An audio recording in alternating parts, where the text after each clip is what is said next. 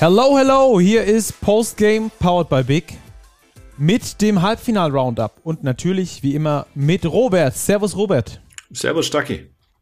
Robert, wir wollen heute über die beiden Halbfinalserien sprechen, die beide zu Ende gegangen sind und dann noch äh, über zwei Personalentscheidungen, die so ein bisschen ähm, ja, überraschend kamen, die übrigens auch von der Big zuerst vermeldet wurden.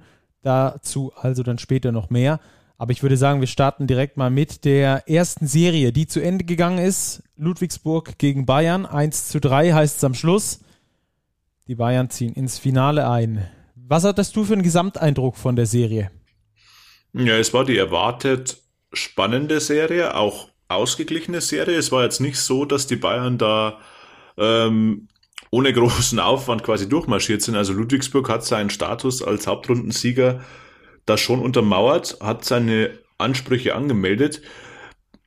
Letztlich finde ich, sind die Bayern verdient ins Finale eingezogen, aber es war letztlich am Ende ja so, es war kein Spiel der vier, bei dem die Bayern wirklich haushoch überlegen waren und sich in Anführungszeichen vielleicht schonen konnten oder da mal mit plus 20 durchgegangen sind. Es war jedes Spiel umkämpft, es ging in jedem Spiel bis ins letzte Viertel, ähm, wo es wirklich hin und her wogte. Die Ludwigsburger waren nicht klein zu kriegen und ja, am Ende war es ein bisschen die individuelle Qualität der Bayern, die in der Breite vielleicht doch höher ist als bei Ludwigsburg, die dann den Unterschied ausgemacht hat. Ja, Bayern äh, steht ja in der kompletten Saison schon dafür, wie fast keine andere Mannschaft europaweit, vielleicht der FC Barcelona, äh, dass sie das 1 gegen 1 erzwingen ähm, durch Switches beispielsweise nach den Pick-and-Roll-Situationen. Die Ludwigsburger suchen genau dieses 1 gegen 1. Ähm, aber ich glaube, das war auch äh, genau das, worauf sich die Bayern verlassen haben, dass sie am Schluss, wenn es in dieses 1 gegen 1 geht, dann äh, da auch äh, ja einfach die höhere Qualität haben, was sich dann am Schluss auch aus meiner Sicht bewahrheitet hat. Ähm, hast du das äh, auch beobachten können in die Richtung? Ja, die Defense ist ja schon immer das Markenzeichen der Bayern in der Saison, über die sie sich auszeichnen. Und sie haben eben sehr gute Spieler, die in der Switch-Verteidigung agieren können. Allen voran Leon Radosevic auf der großen Position, ähm, der halt immer in der Lage ist, jeglichen Guard zumindest vor sich zu halten und dem den Wurf zu erschweren. Klar schafft das nicht immer, aber unterm Strich macht er die Würfe halt schwer, dass die Quote der gegnerischen Guards schon meistens runtergeht. Die machen dann vielleicht ihre 15, 16, 17 Punkte, aber eben brauchen viele Würfe dafür. Und das ist, das ist der Punkt, wo Leon Radosevic wirklich guten Einfluss hat. Ähm, James Gist ganz ähnlich, der ist ja defensiv auch wirklich ähm, ein bisschen ein Anker. Weniger vielleicht in der 1 gegen 1 Defense, mehr in der Kommunikation untereinander. Das ist das Prunkstück der Bayern und das werden sie auch brauchen dann im Finale. Ja, wenn wir schon bei äh, dieser Geschichte sind äh, mit Taktiken und, ähm, äh, und Konsorten, das Coaching-Duell Trinkieri gegen John Patrick war ja auch ein ganz interessantes, fand ich zumindest, weil Trinkieri äh, Euroleague-Coach, äh, einer der wahrscheinlich besten Coaches in Europa, gegen den Coach of the Year in der Bundesliga. Ähm, für mich haben die MHP-Riesen offensiv ja, so ein bisschen Kreativität mangeln lassen. Also, äh, sie haben ihren Stiefel gespielt, wie sie es unter der Saison auch gemacht haben. Und ähm, natürlich haben sie dort auch ihre Stärken ausgespielt, äh, gerade beim Thema Turnover erzwingen und beim Thema äh, Offensivrebound. Aber äh, das war zu erwarten für die Bayern, dass die Ludwigsburger genauso spielen. Äh, da finde ich, wie gesagt, hätte ich mir vielleicht ein bisschen mehr Kreativität aus Ludwigsburger Sicht äh, erhofft, dass es da vielleicht nochmal so einen kleinen Kniff gibt, die Bayern irgendwie zu schlagen. Wie wärst du an die Sache rangegangen? Äh, hättest du da einfach deinen Spielstil durchgezogen, weil du halt 30 Spiele unter der Saison gewonnen hast mit genau diesem Spielstil? Ich denke eigentlich ja. Ich glaube, Ludwigsburg, wenn man da jetzt fordert, sie hätten irgendwas anderes machen sollen als das, was sie wirklich extrem gut können. Ich weiß nicht, ob sie da am Ende nicht schlechter dargestanden wären, als sie es jetzt tun. Es mhm. gibt eben die Dinge, die sie sehr, sehr gut machen. Und das ist das Offensiv-Rebounding. Das ist die Pressverteidigung. Das ist das Erzwingen von Ballverlusten. Auf diesen Fakten basiert ihr Spiel, ihr Offensivspiel. Daraus erzwingen sie sich ihre Wurfversuche, da wo sie immer versuchen, mehr zu haben als der Gegner. Das ist ihnen auch gegen die Bayern immer wieder geglückt. Und ich glaube, wenn du davon jetzt weggehst und sagst, wow, wir versuchen da jetzt spielerisch irgendwas anderes zu machen, weiß ich nicht. Das System wie es John Patrick spielen lässt, ist meiner Ansicht nach wirklich gut auf die Spieler eben zugeschnitten, der Ludwigsburger. Auf einen Jamel McLean, auf einen Jorman Polas Bartolo, die da wirklich arbeiten und sich eben diese Ball, äh, Ballgewinne verdienen oder auch Jonah Radebo auf der, auf der Guard-Position. Daher glaube ich, sie haben aus dem, was sie leisten können, das Maximum herausgeholt. Also auch über die ganze Saison. Man muss sich immer noch mal vor Augen führen. Die Hauptrunde 30 zu 4, jetzt in den Playoffs auch. Ähm, 3-2 gegen Bamberg gewonnen, ein Spiel gegen die Bayern gewonnen. Also von, wie viele Spiele waren es dann letztlich? 45 haben sie 34 gewonnen in der Saison in der Bundesliga. Wenn das jemand vor der Saison den Ludwigsburgern hingelegt hätte und er gesagt, schaut her, ihr bekommt jetzt hier 34 Spiele, er kommt ins Halbfinale oder 45 Spiele und er gewinnt 34 davon, das hätte vermutlich jeder unterschrieben. Ja, ich denke auch, das wäre das auf jeden Fall, also das bitte nicht falsch oder sogar verstehen. 35, also super, von daher. Super erfolgreiche Saison. Eben, daher glaube ich, das ist natürlich immer das Problem, das man hat der Anspruch wächst natürlich. Aha, man merkt, oh, es läuft, oh, das Team ist gut, oh, wir sind Tabellenerster, oh, wir gehen mit Heimvorteil in die Playoffs, oh, jetzt haben wir Bamberg geschlagen, obwohl wir dadurch so ein kleines Tief durchgegangen sind. Das weckt natürlich Erwartungen. Hm, wir führen 1-0 gegen die Bayern und das, das schürt das Ganze alles, finde ich, noch ein bisschen mehr nach oben in die Höhe. Und dann muss man sich immer mal wieder besinnen. Welchen Etat haben die Ludwigsburger? wo holen sie ihre Spieler her? Ich meine, Jonah Radebo kam aus Schweden, weil er da offenbar nicht ganz so zurechtkam oder nicht hundertprozentig überzeugt hat. Dann holt man einen Tremel Darden, der fast 40 Jahre alt ist, vom MBC. Man holt einen Jorman Polas Bartolo aus Bonn. Das ist wirklich ein Standort, das jetzt keine überragende vergangene Saison hatte. Jordan Hals aus Würzburg. Jordan Hals als Würzburg. Also Jamal McLean Ewigkeiten nicht gespielt. Eben, also das sind schon viele Puzzlesteine, die da wirklich extrem gut zusammengepasst haben. Und das finde ich sollte man mehr hervorheben, als dann zu sagen, was hätte man noch besser machen können. Also ich finde, die Ludwigsburger haben es extrem gut gemacht und haben wirklich aus dieser Saison nahezu das Maximum rausgeholt. Ja, bin ich bei dir. Ähm, bei diesem Thema Kreativität ähm, habe ich nur gemeint, äh, wenn du, wenn du diese Kreativität eben nicht bringst, äh, was, was völlig okay ist, weil man sagt, Schuster, bleib bei deinen Leisten, mach das, was du gut kannst, dann läuft es aber am Schluss genau darauf raus, ähm, auf dieses 1 gegen 1 gegen den FC Bayern, die einfach einen deutlich höheren äh, Etat haben, die deutlich ähm, höheren, höheres Talentlevel auch haben. Und am Schluss misst du dich dann quasi mit denen 1 gegen 1 und dann geht die Serie mit 3 zu 1 nach München. Da ähm, war davor, ne, das war überhaupt nicht klar, das, das will ich nicht damit sagen, aber die Gefahr war groß, dass die Münchner dann ihr Euroleague-Potenzial, was sie haben, abrufen können und äh, dann eben auch gegen Ludwigsburg gewinnen. Du, du verstehst, worauf ich hinaus möchte, oder? Absolut. Ähm, und ich finde, genau das ist auch der Punkt. Du sagst, die Serie geht dann nach München. Und das ist ja oft das, was wir in den Playoffs ja sehen. Da setzt sich dann wirklich oft doch dann die höhere Qualität durch. In einem Spiel oder auch in zwei Spielen, da sind die Ludwigsburger wirklich auf Augenhöhe. Sie waren auch in, in allen Spielen auf Augenhöhe, aber eben in der Endabrechnung, wenn es wirklich über eine Serie geht, die Maximum über fünf Spieler läuft, dann sind die Bayern halt doch noch einen Ticken besser. Ja, und das hat man dann das auch. Das war einfach so. Ja. ja, und das hat man dann auch ähm, bei, bei John Patrick beispielsweise nach Spiel 4 im Interview dann auch gehört. Er hat gesagt, er ist super stolz auf seine Mannschaft. Ähm, er könnte nicht stolzer sein. Ich glaube, das war das Zitat, das er gebracht hat. Und das äh, nimmt man ihm auch wirklich ab. Äh, da ist keinerlei äh, Träne dabei, dass man sagt, wir hätten doch deutscher Meister werden können oder sonst irgendwas. Ich glaube, in Ludwigsburg herrscht genug Realismus, dass man weiß, dass es da vom Talent her bessere Mannschaften gibt und dass das eine absolute Wahnsinnssaison war, die die MHP-Riesen da äh, hingelegt haben. Ähm, Eben. Ich würde auch noch gerne ergänzen, man hat es auch nach Spielende gut gesehen. Also die Spieler, sie waren schon enttäuscht, aber ich hatte den Eindruck, sie waren irgendwie auch zufrieden auf dem Parkett. Da wurde sich umarmt, da wurde abgeklatscht, da wurde gesagt, hey, Kopf hoch. Ich glaube, da war schon im Hinterkopf, ey, wir haben echt eine geile Saison gespielt. Und das muss auch im Kopf sein, weil jetzt mit einem schlechten Gefühl aus dieser Saison rauszugehen, das wäre das falsche Signal. Ich glaube, Ludwigsburg und alle Beteiligten vom Coaching-Staff bis zu den Spielern können da wirklich stolz sein. Ähm, und ich fand es auch bezeichnend, Marco Pesic, Bayerns Geschäftsführer, ist dann wirklich auch nach dem Spiel äh, zu jedem einzelnen Ludwigsburger Spieler hat ihm auch äh, Shake Hands und ein paar Sätze gewechselt. Also da glaube ich war auch die Anerkennung wirklich groß, weil Ludwigsburg die Bayern über vier Spiele wirklich gefordert hat.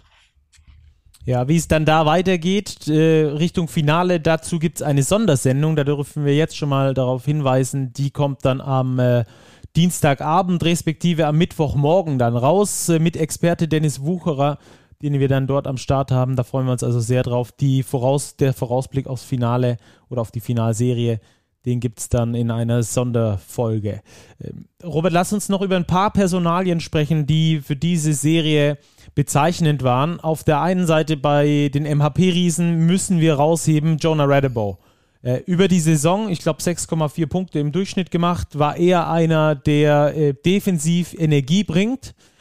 Äh, jetzt hat er sich da zu einem echten Offensivmonster auch entwickelt. Viele haben das verglichen mit der Entwicklung von Jalen Smith, beziehungsweise dass er dort, dass er dieser Spieler ist, der sich dorthin entwickeln kann, wo Smith jetzt ist. Ähm, aber jetzt mal nur auf diese Serie gesehen, der war schon absolut ähm, der X-Faktor bei den Ludwigsburgern. Ja, also er hat durch seine defensive Intensität vorgelegt und dann hat er sich vorne auch wirklich in den Rausch gespielt. War von den Bayern schwer zu kontrollieren. In Spiel 4 ähm, hat man dann auch angemerkt, dass die diese Playoff-Serie gegen Bamberg und dann die vorherigen drei Spiele gegen die Bayern nicht spur, spurlos an ihm vorbeigegangen sind, weil er musste ja auch viele Minuten abreißen. Da war dann offensiv das Pulver ein bisschen verschossen, aber wirklich eine starke Entwicklung. Ich bin gespannt, wo er nächste Saison spielt. Ich könnte mir, oder ich würde es mir wünschen, wenn er noch ein Jahr in Ludwigsburg dranhängt, ähnlich wie es Jalen Smith getan hat. Ich sehe ihn jetzt nicht als ähnlichen Spielertyp, aber die Entwicklung, die er nimmt, oder die jetzt anfängt zu nehmen, die schaut mir richtig gut aus und ich glaube, da wäre es eben schon praktisch oder für ihn auch sinnvoll, da jetzt in einem Umfeld, das er bisher kennt, bei einem Coach, den er kennt, ähm, sich da weiterzuentwickeln. Also das wird eine spannende Personalie im Sommer für die Riesen Ludwigsburg. Ja, und dann auf der anderen Seite hatten wir auch noch einen Spieler, der zum absoluten X-Faktor geworden ist hätte uns das vor der Serie einer gesagt, dann hätten wir ihn wahrscheinlich für verrückt erklärt. Äh, Robin Amaze hat eine richtig gute Serie gespielt, vor allem ein exzellentes viertes Spiel abgeliefert. Äh, wo hast du, wo, woher kommt die Entwicklung? Wo hast du, oder was, was siehst du da bei ihm? Ich sehe jetzt endlich wieder ein bisschen Selbstvertrauen. Ich glaube, bei Robin Amaze ist es einfach eine Sache des Selbstvertrauens. Wie viel Selbstvertrauen hat er? Und das war eben das, was ihm die letzten Wochen gefehlt hat. Wir hatten es in unserer Playoff-Vorschau schon besprochen. Er durfte ja oft starten. Ich erinnere mich zum Beispiel an das Spiel gegen Alba Berlin, als er Markus Eriksson verteidigen musste. Dann darf er starten, verteidigt Eriksson, fängt zwei Dreier. Nach zwei Minuten geht er auf die Bank und bleibt dann dort für die restlichen 38 Minuten. Da ist es natürlich schwer, Rhythmus zu finden, Selbstvertrauen aufzubauen. Jetzt gelingt ihm das zunehmend besser. Er nimmt sich seine Würfe vorne, er trifft seine Würfe vorne und er kann auch defensiv Akzente setzen. Er hat nicht umsonst zwei Würfe geblockt, diese tolle Sequenz eingeleitet, die die Shishko dann mit Johnson auf den Eliup abschließt. Also da merkt man, dass Robin Mace, glaube ich, schon ein Spieler ist, der so ein bisschen Anlauf braucht. Der muss reinkommen in den Spiel und wenn er dann sein Selbstvertrauen hat, kann er für die Bayern wertvoll werden und wertvoll sein. Und er war es ganz besonders, weil eben Paul Zipser verletzt ja nicht spielen konnte. Also nochmal ein Deutscher aus der Rotation raus. Und er könnte es auch im Endspiel noch mehr werden, wenn man bedenkt, dass Leon Radosevic mit dieser Knöchelverletzung wahrscheinlich auch fraglich sein wird, zumindest für die ersten Spiele, wenn wir haben es vorher im Vorgespräch ja besprochen, wenn es da wirklich ein Bänderriss sein sollte, dann ist die Saison wahrscheinlich beendet oder ziemlich sicher beendet. Also da wird Robin Amaze ähm, auch in den Finals eine entscheidende Rolle haben. Ja, Robin Mays ähm, hat für mich so jetzt eine klar definiertere Rolle, gerade als äh, On-Ball-Defender, diese Nick Weiler-Bepp-Defensivrolle ähm, hat er vor allem gegen, gegen Jalen Smith herausragend äh, erfüllt. Da hat äh, Trinkieri, glaube ich, auch ähm, einen kleinen Kniff angewandt, dass er eben einen größeren Verteidiger gegen Jalen Smith stellt dass ähm, Smith quasi so der Wurf noch schwieriger gemacht wird und Jalen Smith ist nicht unbedingt dafür bekannt, der Allerschnellste zu sein. Also wir wollen ihm hier nichts wegnehmen, aber ähm, nicht der Allerschnellste zu sein in der Penetration. Und äh, da, glaube ich, Amaze dagegen zu stellen, war eine richtig gute Idee, vor allem weil sich Amaze als sehr guter On-Ball-Defender dort äh, entpuppt hat äh, diese klar definierte Rolle, das erinnert mich so ein bisschen an ähm, Patrick Heckmann in Bamberg unter Trinkieri, der dann auch mit dieser klar definierten Rolle plötzlich ähm, zu neu, in neue Sphären aufgestiegen ist. Das wäre also bei Maze auch äh, denkbar. das Potenzial davor, dafür, ähm, ich glaube, da sind wir uns einig, hat er auf jeden Fall. Ja, auf jeden Fall. Und er ist eben auch wichtig, weil Nihat Cedovic immer noch nicht so weit ist. Man merkt, er kommt langsam wieder rein. Das war ja lange der beste Ballverteidiger der Bayern auf den Guard-Positionen, aber der kommt eben aus einer dreimonatigen Verletzung. Jetzt macht er wieder die ersten Spiele, jetzt auch in Spiel 4 ähm, hat er 17 Minuten bekommen, auch mal einen Dreier getroffen, also da kommt wieder langsam Rhythmus rein. Aber da ist es eben wichtig, dass du mit Robin Amaze eine weitere Option hast, auf die du bauen kannst. Ja, und dann woll, möchte ich gerne noch über eine Personalie sprechen, beziehungsweise äh, eine, eine taktische äh, Geschichte der Ludwigsburger, die dann aber gleichzeitig auch zu Personaldiskussionen auf äh, Münchner Seite führen. Die Presse der Ludwigsburger. Hat sehr gut funktioniert. Äh, die Turnover von den Bayern ähm, sind stark gestiegen über diese Serie. Also das kannte man sonst, äh, sonst ja nicht so von den Bayern, dass sie da so äh, ausgiebig mit Turnovern unterwegs sind. Ähm, da mhm. vor allem Wade Baldwin für mich, äh, einer, der, der ein, eine schwierige Serie gespielt hat. Und äh, Shishko, der für mich immer das richtige Gefühl fürs Tempo hat. In einem Spiel hat er drei Punkte gemacht, aber alles richtig, so von der Temposteuerung. Also das sind dann nicht die Statistiken, die du direkt auf dem Stats-Sheet siehst, aber das sind halt diese, diese, diese Feinheiten, eine Mannschaft zu dirigieren. Da habe ich Shishko besser gesehen als Baldwin, vor allem gegen diese Presse. Gegen die Presse muss ich dir recht geben. Äh, Shishko macht eine außerordentliche Entwicklung durch. Also da bin ich wirklich gespannt, ähm, wie der sich im nächsten Jahr, der hat ja noch Vertrag in München, präsentieren wird. Bei Baldwin, ja, Baldwin hatte eine schwierige Serie. Mir kam es oft so vor, als wäre er im ersten Viertel vor allem irgendwie nicht bereit für diesen Druck der Ludwigsburger, weil es gab ja die Spiele, da hatte er gleich zwei, drei, teilweise sogar vier Ballverluste in der Anfangsphase, hat sich dann aber stabilisiert, also er kann das Ganze. Da glaube ich wirklich, dass es eher ein mentales Ding war. Ja, ganz grundsätzlich hatte ich den Eindruck, dass sich Baldwin auch in den letzten Wochen mehr vom Scorer zum Spielmacher transformiert hat.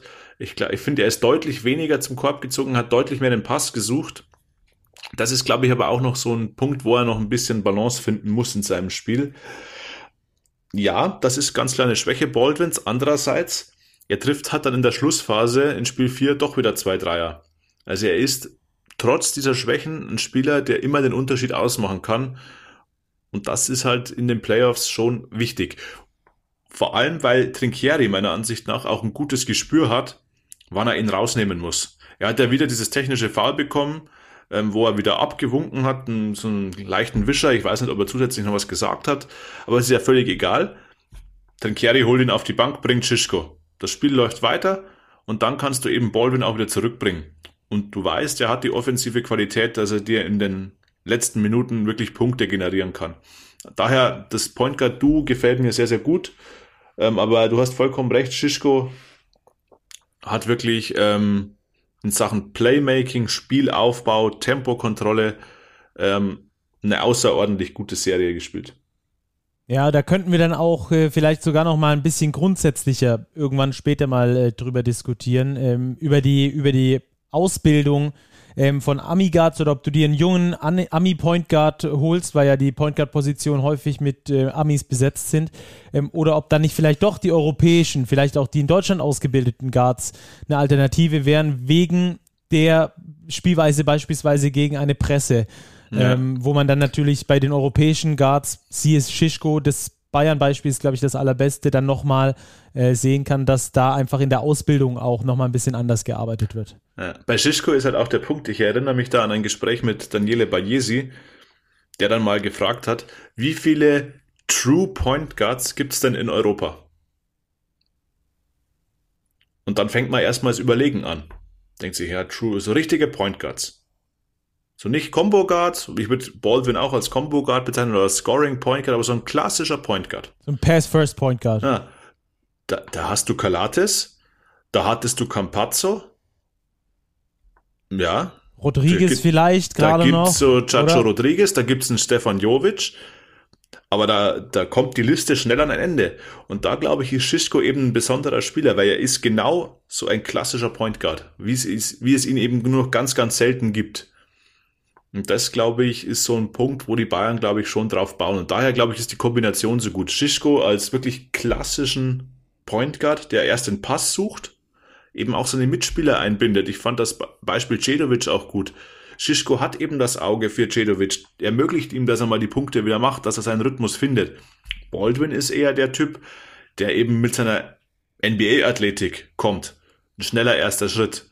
Zack, vorbei, Dunking. Die beiden ergänzen sich, glaube ich, ganz gut.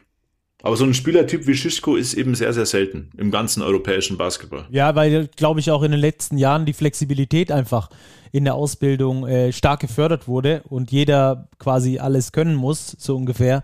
Und dieses klassische Point Guard-Dasein, ähm, glaube ich, auch äh, in der Ausbildung einfach einen Ticken ja, zu kurz kommt. Ja, absolut. Auch. Ja, vor allem, weil auch das Spiel ja immer guardlastiger geworden ist die Guards natürlich als Scoring-Optionen ja, und, immer und größere Verantwortung bekommen und dann fällt so ein Spielertypus vielleicht nicht mehr direkt auf oder wird nicht mehr so gefördert, wie du sagst. Exakt, genau. Ich Obwohl er halt, wenn er gut ausgebildet ist, wie es Schischko ja offenbar ist, augenscheinlich, einen ganz massiven Einfluss haben kann auf das Spiel. Auch, Man sieht auch, dass Baldwin zum Beispiel super funktioniert, wenn er mit Schischko zusammen auf dem Feld steht. Ja, ich glaube auch äh, Schwierigkeiten äh, dabei entstehen, dass halt äh, viele beim, beim Scouting vielleicht auch erstmal nur die Zahlen, die, die puren ja. Zahlen vor sich haben. Äh, und und ähm, so ein Pass-First-Point Guard, der aber die Spieler ähm, sehr gut einbindet und vielleicht nicht den direkten Assist spielt, der taucht halt äh, weniger auf so einem Stats-Sheet auf als äh, ein Combo-Guard, der noch zwölf Punkte dazu macht. Gut, dazu würde ich sagen, machen wir dann das Ding hier mal zu. 3-1, die Bayern gewinnen, stehen im Finale gegen Alba Berlin, die in ihrer Serie ebenfalls 3-1 gewonnen haben. Auch hier nach 0-1 Rückstand, wie ja die Bayern auch. Ähm, die Ulmer haben sich deutlich über Wert verkauft, fand ich, in dieser Serie. Jetzt nicht, dass sie irgendwie schlecht wären, um Gottes Willen, aber äh, die haben richtig gut mitgehalten gegen die Albatrosse. Ja, es gibt so gewisse Parallelen zwischen diesen beiden Serien. Also nicht nur das Endergebnis von 3 zu 1 jeweils, auch dass das erste Spiel jeweils an den vermeintlichen Underdog ging. Ulm hat auch Alba in jedem Spiel alles abverlangt und es war aber dann tatsächlich, ich finde ähnlich wie in dieser Bayern-Ludwigsburg-Serie so, dass dann in entscheidenden Momenten die Qualität von Alba doch wieder zum Tragen kam. Spiel 4 ist das beste Beispiel. Es ist ausgeglichen, es wogt hin und her, die Führung wechselt. Mhm. Und dann kommt im letzten Viertel Berlin einfach mit einem, ich weiß nicht, ob es 10 oder 11 Null-Lauf war, von Tecchio trifft den Dreier, Granger trifft den Dreier. Und dann sind die halt weg. Ulm fightet sich zurück. Großen Respekt dafür, aber es langt halt dann nicht, ums komplett rumzudrehen. Das hat im ersten Spiel gelangt, um das Auswärtsspiel in Berlin mitzunehmen. Aber eben so bringst du es halt gegen eine Mannschaft wie Alba Berlin, die trotz vieler Verletzungen immer noch über extrem hohe Qualität verfügt, nicht hin, um eine ganze Serie für dich zu entscheiden. Ja, ich glaube auch einer von den Ulmer Offiziellen hatte noch getwittert. Ich glaube, es war äh, Thomas Stoll, dass ähm, immer nur die, die, Aufmerksamkeit quasi auf den ähm, auf Alba liegen würde, dass die so viele Verletzte hätten. Ähm, aber bei den Ulmern das ja ganz genauso wäre, so ungefähr im Wortlaut.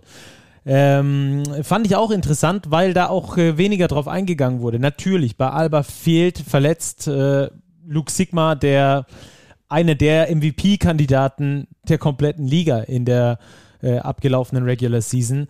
Ähm, und natürlich dazu noch Johannes Diemann, Nationalspieler und dann noch Luis Olindi, Nationalspieler. Aber auch Jonas Matisek. Jonas Matisek, äh, herausragender On-Ball-Defender ähm, und ähm, der Kettenhund quasi. Aber bei den Ulmern haben halt auch äh, ordentlich Spieler gefehlt. Äh, Tommy Klipper ist, glaube ich, äh, tut sehr weh. Und was mir viele vergessen, ist auch Christoph Phillips, der den Ulmern gefehlt hat. Denn das ist ein äh, absolut äh, Bundesliga-tauglicher Verteidiger, der dir auch in der Offense mal äh, etwas geben kann. Der gewinnt dir jetzt in der Offense keine Spiele, aber der ist ein richtig starker Rotationsspieler, den du, den du noch ähm, mit im Kader hast. Und die beiden sind eben auch nicht dabei gewesen. Per Günther weiß ich nicht, ob er schon bei 100 Prozent war, ähm, nachdem er da im Pokal ja verletzt passen musste. Ähm, also auch da die Rotation sehr, sehr klein. Und ich glaube, das war auch dann ein mit ein Argument dafür, dass die Ulmers am Schluss dann nicht, nicht äh, geschafft haben, gegen Alba noch, noch weiter äh, die, die Berliner in Bedrängnis zu bringen. Ja, sehe ich ganz genauso. Ähm, bei den Ulmern lastet doch viel Verantwortung auf der Achse Obst, Copain, Osetkowski. Da haben in den meisten Spielen zwei, sogar, sogar alle drei ganz gut funktioniert, aber wenn nicht alle drei wirklich ihr Top-Level abrufen, dann wird's für Ulm dann schon schwierig, weil die Qualität, jetzt reden wir natürlich, ich will jetzt keinem Spieler irgendwie die Qualität absprechen, aber die ist, wenn ich mir die, vor allem die Importspieler anschaue, vor allem bei Alba finde ich schon noch höher als bei, bei Ulm. Da haben wir jetzt zum Beispiel einen Eric Holman bei Ulm, der jetzt im Spiel 4 nur eine Minute hat, relativ ja, geringen Input. Isaiah Wilkins haut immer mal wieder ein gutes Spiel raus, verteidigt auch ganz ordentlich, spielt aber auch nur seine 10 bis 15 Minuten. Also da ist die Verantwortung einfach auf weniger Schultern verteilt als bei Alba. Bei Alba sieht man jetzt, jetzt ist Nils Giffey Topscorer, Simone Fontecchio, der mir auch sehr, sehr gut gefällt, macht auch 17 Punkte, Granger ähm, im Spielaufbau, dann kommt ein Peyton Siever aus einer Verletzung zurück. Die haben aber auch einen Maudolo, der immer einen wichtigen Wurf treffen kann. Ein Ben Lemmers, der drei, äh, im, im, dritten Spiel dritten Spiel zum Beispiel, ab, genau. abgerissen hat. Eben, oder eben Markus Eriksson, der macht jetzt in Spiel 4 0 Punkte, trifft keinen einzigen Wurf aus dem Feld und Alba gewinnt das Spiel trotzdem. Und das, glaube ich, sind die kleinen Unterschiede, die es da eben noch gibt zwischen Ulm und Alba Berlin. Wenn wir die ganze Ulmer Saison mal äh, betrachten, von Beginn an, da haben sie äh, im Eurocup schon sehr gute Leistungen abgeliefert. Da hatten sie zu viele freie Würfe, die sie liegen gelassen haben. Ansonsten also auch einen richtig guten Start in die Saison gehabt. Äh, nicht nur national, sondern auch vor allem international da im, im Eurocup, da haben sie richtig abgeliefert. Danach gab es dann so eine etwas länger andauernde Delle, ähm, unter anderem dann ähm, etwas später in der Saison dann sogar, glaube ich, sechs Niederlagen in Folge, bevor sie dann aber durchgestartet sind. Und anders kann man das, glaube ich, nicht sagen. Ähm, ich habe das äh, auch in einem Tweet ähm, kommentiert, dass ich sehr bemerkenswert finde, dass die Ulmers schaffen, zum Ende der Saison hin äh, ihr A-Game abzuliefern. Kurz vor den Playoffs und in den Playoffs haben sie wirklich die besten Saisonleistungen abgeliefert, inklusive eines Halbfinals gegen den FC Bayern Basketball im Top 4 ähm, das sich äh, hat mehr als hat sehen lassen können. Ähm, glaubst du, das liegt am, am guten Coaching von Jaka Lakovic? Glaubst du, das war reiner Zufall? Wie würdest du das Ganze interpretieren? Ein Zufall, glaube ich, im Profisport relativ selten. ähm, vor allem, das hat sich doch manifestiert bei Ulm. Also so viel Zufall, dass es wirklich mit dieser Siegesserie, dann das Top 4, dann der Lauf in den Playoffs, ohne Heimrecht Oldenburg rauszuwerfen, dann 1-0 in Berlin in Führung zu gehen. Also das wäre mir schon ein bisschen viel Zufall. Nee, da wird einfach gute Arbeit gemacht. Ja, Kalakovic zeigt, welch guter Coach er ist, dass er eben aus diesem Spielermaterial, was er zur Verfügung hat, eben auch sehr viel rausholen kann. Du musst auch einen Schützen zum Beispiel wie Andy Obst immer erstmal so in Position bringen. Klar, Andy Obst trifft auch mal, wenn er nicht in der besten Position ist, weil er einen Haufen Selbstvertrauen hat. Aber er hat das Spiel so installiert mit dieser sehr flüssigen, bewegungsreichen Offensive, dass Ulm eben sehr, sehr schwer zu spielen ist. Und das hat sich in den letzten Monaten wirklich manifestiert. Und da gilt Ähnliches wie für die Ludwigsburger. Die sollten jetzt auf keinen Fall negativ aus der Saison rausgehen. Die Entwicklung ist absolut positiv. Die letzten Wochen und Monate waren absolut positiv. Und dort soll und will man anknüpfen. Darum hat man auch den Vertrag mit Jaka Lakovic verlängert.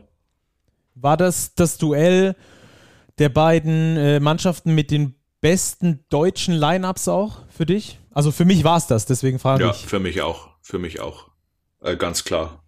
Also ich wüsste keine deutsche Lineup, die in der Breite vor allem besser ist. Klar. Pff, nee. ich überlege gerade. Kreisheim wäre noch, hat noch eine richtig gute, gutes äh, deutsches Grundgerüst mit Radosavjevic, mit Staki, mit Black, die jetzt alle drei du auch könntest natürlich, Du könntest natürlich auch, ähm, wenn du an die Bayern denkst, die Bayern haben jetzt natürlich das Problem gehabt, dass Cedovic so lange weg war. Mit Radosevic, Cedovic, Zipser, Maze hast du schon vier sehr gute deutsche Spieler auch. Aber, aber nicht so in, der, der, Qualität von äh, Andy Obst, äh, Dylan Ossetkowski, Tommy Klippers, Per Günther. Das ist, finde ich, mm. nochmal eine Stufe drüber, oder? Findest du? Ja, also, also ich würde nach man, den Top 3 von den Bayern dann sagen, äh, dass es noch vielleicht ähm, ja, Bundesliga-Niveau, aber für Andy Obst gilt auf jeden Fall mindestens ja. Eurocup, Ossetkowski mindestens Eurocup-Niveau, äh, Per Günther äh, mittlerweile äh, nicht mehr ja. auf dem Peak, aber auch noch mit sehr gehobenem Bundesliga-Niveau. Ähm, also da bin ja, ich. Ja, ich sehe ich sehe ich sehe schon die, die enorme Qualität bei den Deutschen. Ossetkowski ähm, hast du auch angesprochen, der natürlich wirklich auch noch viel Entwicklungspotenzial hat. Da so Vergleiche anzustellen, ist auch schwierig. Für schwierig, mich ist ja, finde ich der auch. Der beste deutsche Spieler in der Liga ist meiner Ansicht nach in dieser Saison Paul Zipser. Ja, weil brauchen, wir, brauchen wir noch nicht drüber sprechen. Ich habe, oh Gott, äh, ich habe neu, ich habe in Wen die Advanced, in, nee, in die, genau, aber ich habe in die Advanced Stats, deswegen habe ich gerade auch oh Gott gesagt. ich habe in die Advanced Stats reingeschaut von, von, von Paul Zipser und das ist wirklich absolut crazy. Ähm, überall ist er unter den Top 90 Prozent in der Bundesliga. Egal ob äh, Spot-Up, egal ob äh, nach dem Pick and Roll, egal überall excellent, excellent, excellent, very good, very good, excellent. Nach der Transition, äh, das ist wirklich äh, echt crazy. Das hatte ich nicht so nicht, ehrlich gesagt, nicht auf dem Schirm, muss ich, muss ich ganz ehrlich sagen. Ähm, ich ja, hatte, also so schwarz auf weiß auch nicht, aber er finde, er hat sich unter Trinchieri schon extrem gut entwickelt. Der ist eben jetzt auch vielseitiger. Er vertraut seinem Wurf noch mehr als es, oder vielleicht zu Recht noch mehr als in den letzten Jahren. Und er hat eben auch einen guten Zug zum Korb und er schließt jetzt auch nicht mehr irgendwie weich ab, sondern er geht da einfach regelmäßig zum Dunking hoch. Ja. Also der bestes Beispiel ist das Ding gegen Kyle Heinz in den Euroleague Playoffs, wo er einfach den Heinz, dem seine Hand noch mit in den Korb drückt. Ja das hätte es vielleicht vor ein, zwei Jahren noch nicht gegeben. Ja. Aber ich gebe dir absolut recht, die deutschen Spieler, ähm, sowohl bei Ulm als auch bei Alba, bevor wir abschweifen, genau. ähm, haben eine super Qualität. Ich finde es auch bei Alba bemerkenswert, dass ein Malte Delo einfach wieder 17 Minuten spielt und mit dem besten Plus-Minus-Wert von plus 18 vom Feld geht.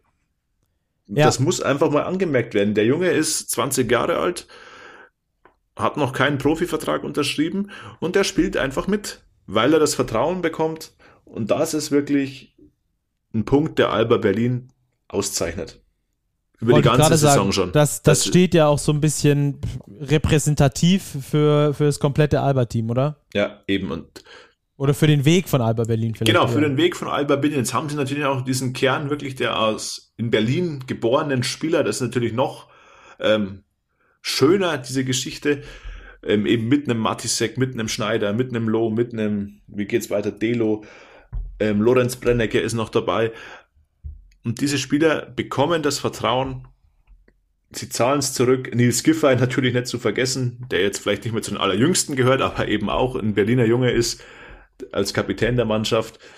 Das ist einfach wirklich ein Markenzeichen von Alba und dieser deutsche Kern, der so gut funktioniert, der zeichnet sich auch aus. Ganz klar, das ist in der Bundesliga ein Vorteil, vor allem auch in der Breite, den sie gegenüber, ja, ich würde fast sagen, allen anderen deutschen Mannschaften haben, weil sie in der Breite einfach bei den deutschen Spots noch besser sind als Ulm und noch besser sind als die Bayern. Das ist das große Pfund von Alba. Haben sie deshalb auch die Serie gewonnen? Würdest du das so unterschreiben? Ja, Oder ist dir das zu allgemein? Ich würde es nicht nur an den Deutschen festmachen. Ähm, ja, sie haben halt immer wieder Spieler, die den Unterschied machen können. Und vor allem von Tekio gefällt mir ganz gut. Ich habe letztens getwittert, von Tekio erinnert mich vom Spielstil an Lucic. Die beiden sind körperlich sehr, sehr stark. Die beiden haben einen guten Distanzwurf und sie sind eben in der Lage, in wichtigen Situationen diese Würfe auch zu treffen. Also von Tekio, das ist wirklich ein hochinteressanter Spieler, der eine Zukunft auf jeden Fall auf gehobenem Euroleague-Niveau haben wird. Es gibt ja diese Gerüchte, dass Fenerbahce an ihm schon dran sein soll. Ich würde ihn auf jeden Fall gern noch weiter bei Alba sehen, weil ich glaube, dass das für ihn der optimale Ort ist, um sich weiterzuentwickeln, um weiter zu reifen. Aber der bringt alles mit, was du als Small Forward brauchst. Ja, hat auch ähm, wieder richtig gute Leistung auch in dieser Serie jetzt abgeliefert, auch in Spiel 4 17 Punkte, ähm, mit einer guten Quote von 50 Prozent, sowohl äh, aus dem Zweier- als auch aus dem Dreierbereich. Dazu fünf Rebounds, fünf Assists, drei Steals. Das ist einfach eine volle Statsline. Eben und kein einziger Ballverlust. Ja. Also er kann den Ball passen er, und er leistet sich wenige Fehler. Effektivitätswert von 23, sagt er dann auch. Das alles. macht ihn eben so effektiv und das ist eben eine Qualität, die nicht viele Spieler haben. Anderer Spieler, über den wir bei den äh, Berlinern auch sprechen müssen oder, oder dürfen, ähm, einer, der den Unterschied machen kann, Chris Komachi. Ja, auf jeden Fall. Also Alba nutzt ihn jetzt immer häufiger als, als Turm in der Schlacht in ihrer Zonenverteidigung unterm Korb. Und da ist den Ullmann, das muss man auch sagen, relativ wenig dagegen eingefallen. Da war dann wenig Ballbewegung, wenig Passspiel, da wurde viel gedribbelt und dann wurden auch schwierige Würfe genommen, die durch Kumachi eben verändert wurden. Also Kumachi kann mit seiner Länge von über 220 das Spiel eines Gegners einfach verändern, beeinflussen, auch wenn er in vielen anderen Bereichen des Spiels noch sehr, sehr roh ist. Also es passieren ihm immer wieder diese Schrittfehler oder diese Offensivfouls, wohl die Offensivfouls, glaube ich, die hängen oft auch an seiner Anatomie. Der hat die Ellenbogen einfach immer da, wo die anderen den Kopf haben. ja, das habe ich mir gestern auch gedacht. Also ich, ich habe bei, bei ihm oft den Eindruck, der will eigentlich da gar nicht seinen Ellbogen hinmachen, aber dann dreht er sich und dann ist er da halt.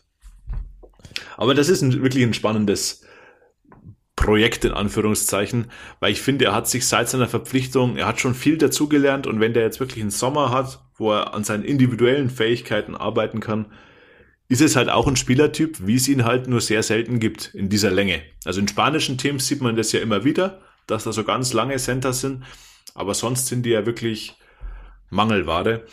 Und wenn man den geschickt einsetzt, kann das schon zum Faktor werden und wie im Halbfinale hier war es ja eben schon ein wichtiger Faktor.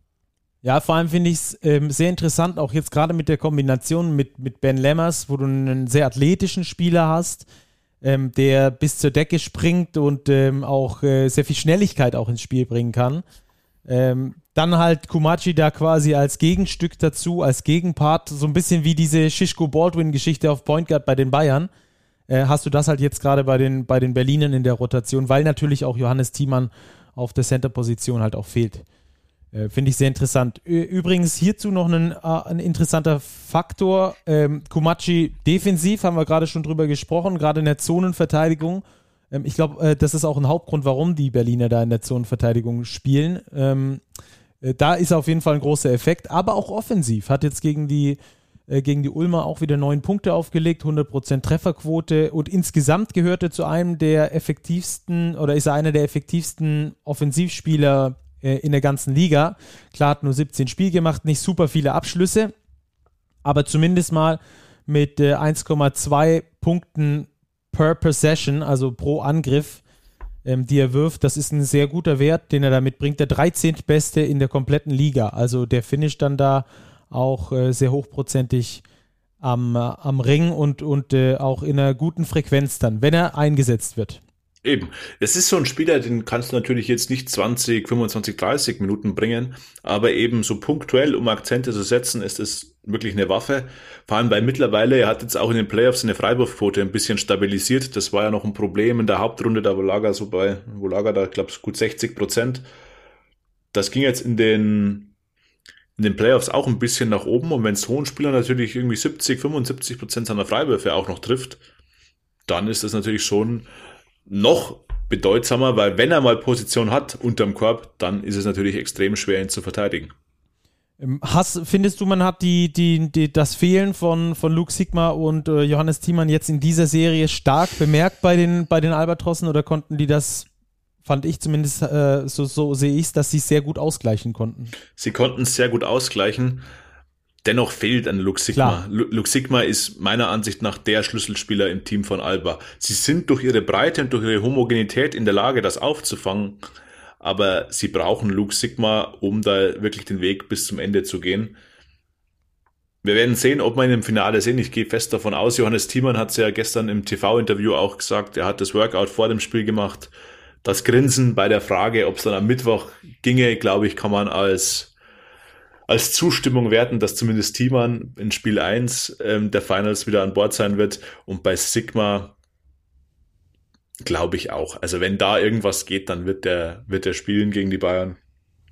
Und dann wird das Spiel natürlich nochmal variabler von Alba, weil Sigma eben oft als Power Forward, der eben die Bälle aber auch verteilt, der Dreh- und Angelpunkt ist.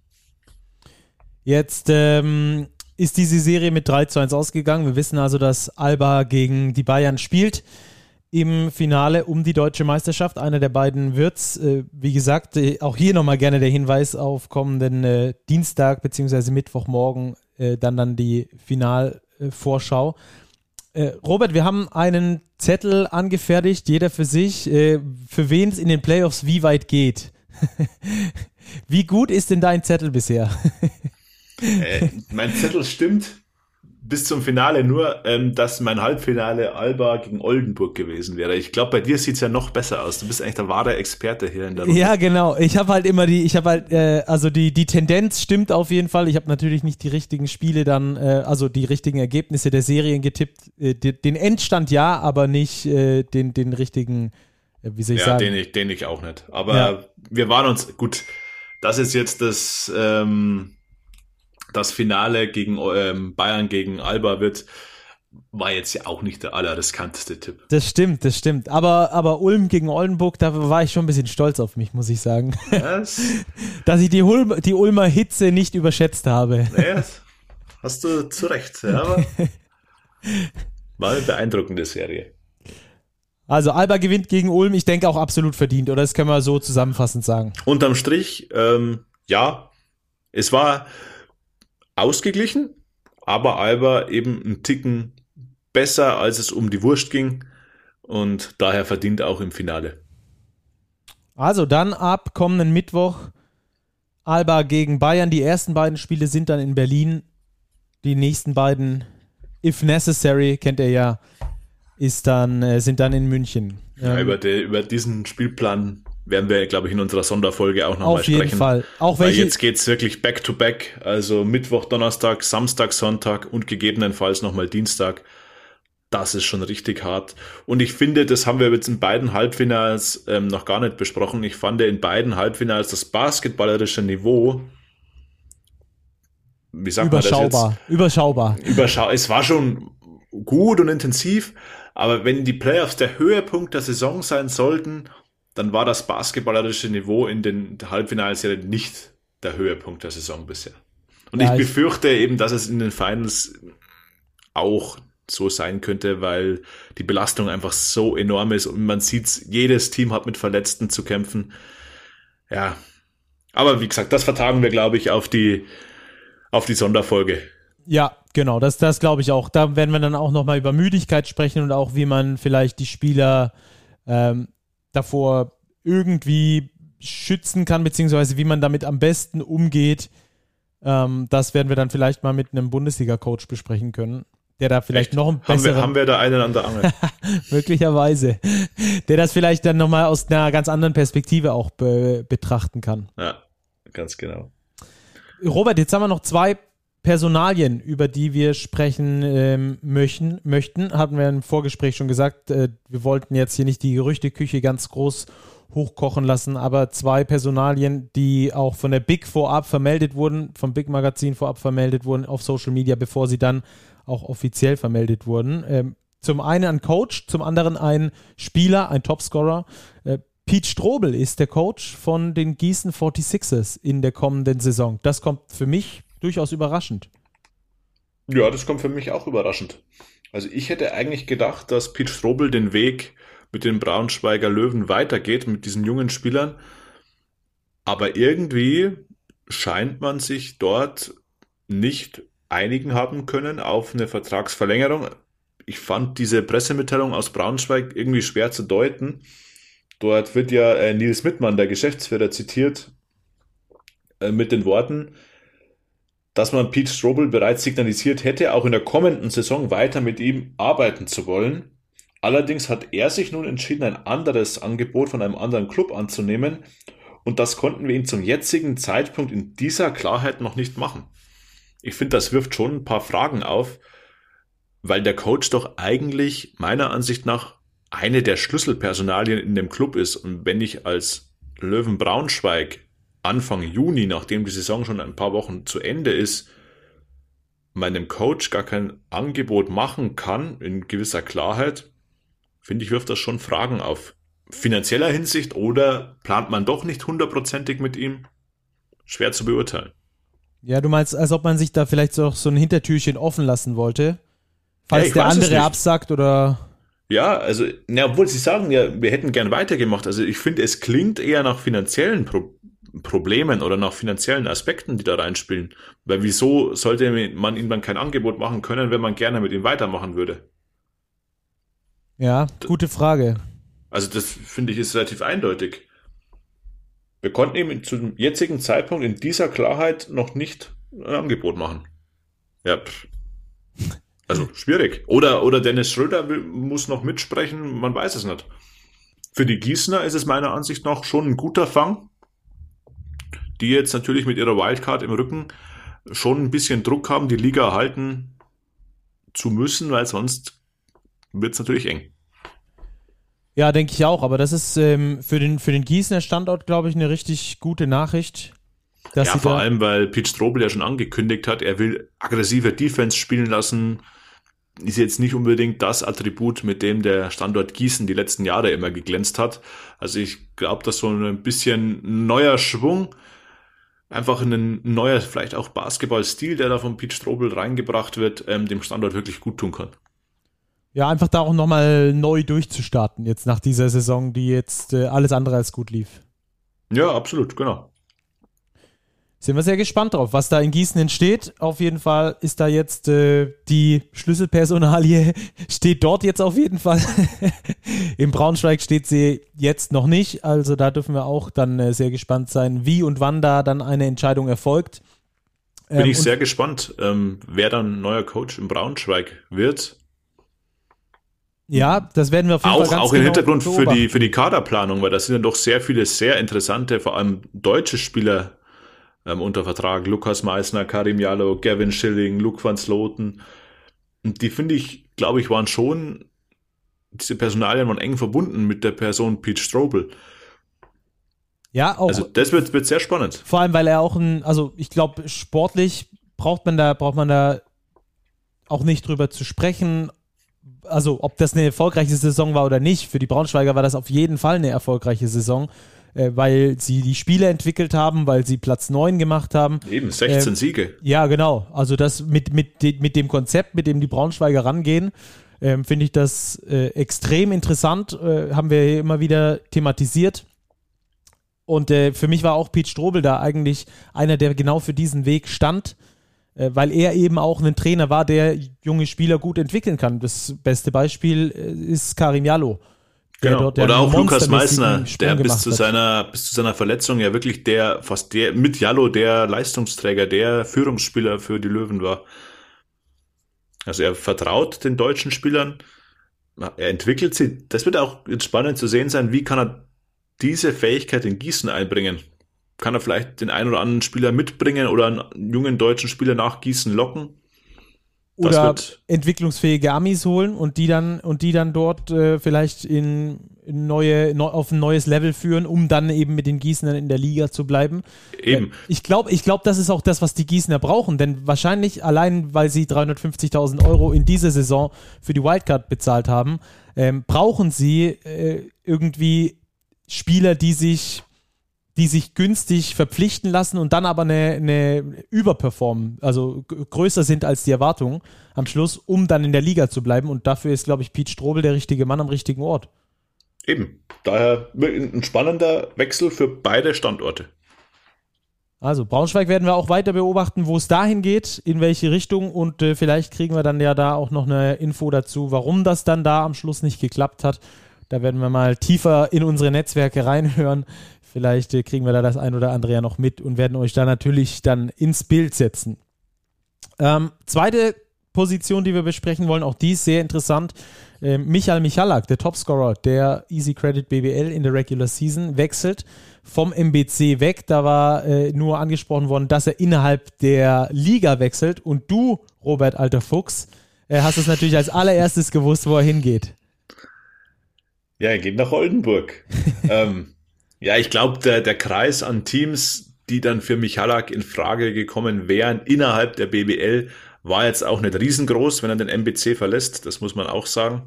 Ähm, was ich höre, sollen die Oldenburger auch in der nächsten Saison wieder international spielen, dass das eben auch ein Faktor war für Michalak eben zu wechseln. Ich denke, dass er in Oldenburg der Ersatz für Keith Hornsby sein wird, der offensiv auch eine sehr starke Saison gespielt hat, aber wenn man sich den Kader bisher so anschaut, mit gültigen Verträgen, das ist noch ein bisschen überschaubar, aber sie haben eben auf der Position 2 mit Sebastian Herrera einen deutschen Spieler, jetzt Michael Michalak dazu bekommen, das riecht für mich schon arg nach ähm, Ersatz für Keith Hornsby. Ja, du hast gerade gesagt, dass die äh, Oldenburger international spielen. Ich glaube, das ist bisher auch so noch nicht, also offiziell auf gar keinen Fall kommuniziert worden, aber auch ansonsten ist das bisher ähm, noch, noch nicht so ein großes Thema gewesen, das irgendwie irgendwo aufgeploppt ist. Äh, was glaubst du, wo die Oldenburger spielen oder was hast du gehört?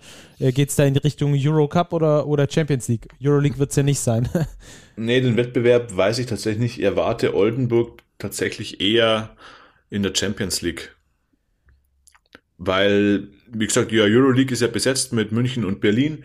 Im Eurocup hat die letzten Jahre sehr häufig immer Ulm gespielt. Das kann ich mir auch vorstellen für die nächste genau, Saison die jetzt als mit Vierter. dieser Halbfinalplatzierung da eben auch ähm, vermutlich ganz gute Karten haben werden. Der Eurocup soll ja auch ein bisschen reformiert werden, also da gibt es jetzt auch nicht unzählig Startplätze.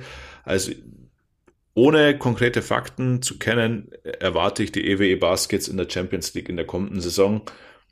Unter der Voraussetzung, dass zumindest, glaube ich, ein paar Zuschauer in den Hallen sein werden. Also komplett ohne Zuschauer sollte sich da die, die Lage wirklich wieder so entwickeln, was wir natürlich nicht hoffen.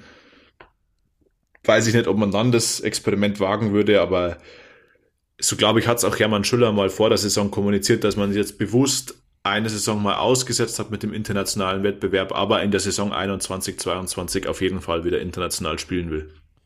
Ja, da gibt es ja, glaube ich, auch noch ein paar andere Clubs, die international spielen wollen. Also bei den MHP Riesen Ludwigsburg kann ich mir das durchaus vorstellen, dass es da auch wieder in die Richtung geht, auch äh, vor allem als Drittplatzierter jetzt in der, in der Endabrechnung des, ja, der kompletten absolut. Saison. Also sollte es da äh, einen Platz, ich glaube, auch im Eurocup geben, dann kann ich mir das gut vorstellen, dass die MHP Riesen da definitiv mit dem Gedanken spielen werden. Vor allem als Drittplatzierter in der Easy Credit BWL haben sie, glaube ich, ganz gute äh, Argumente dafür.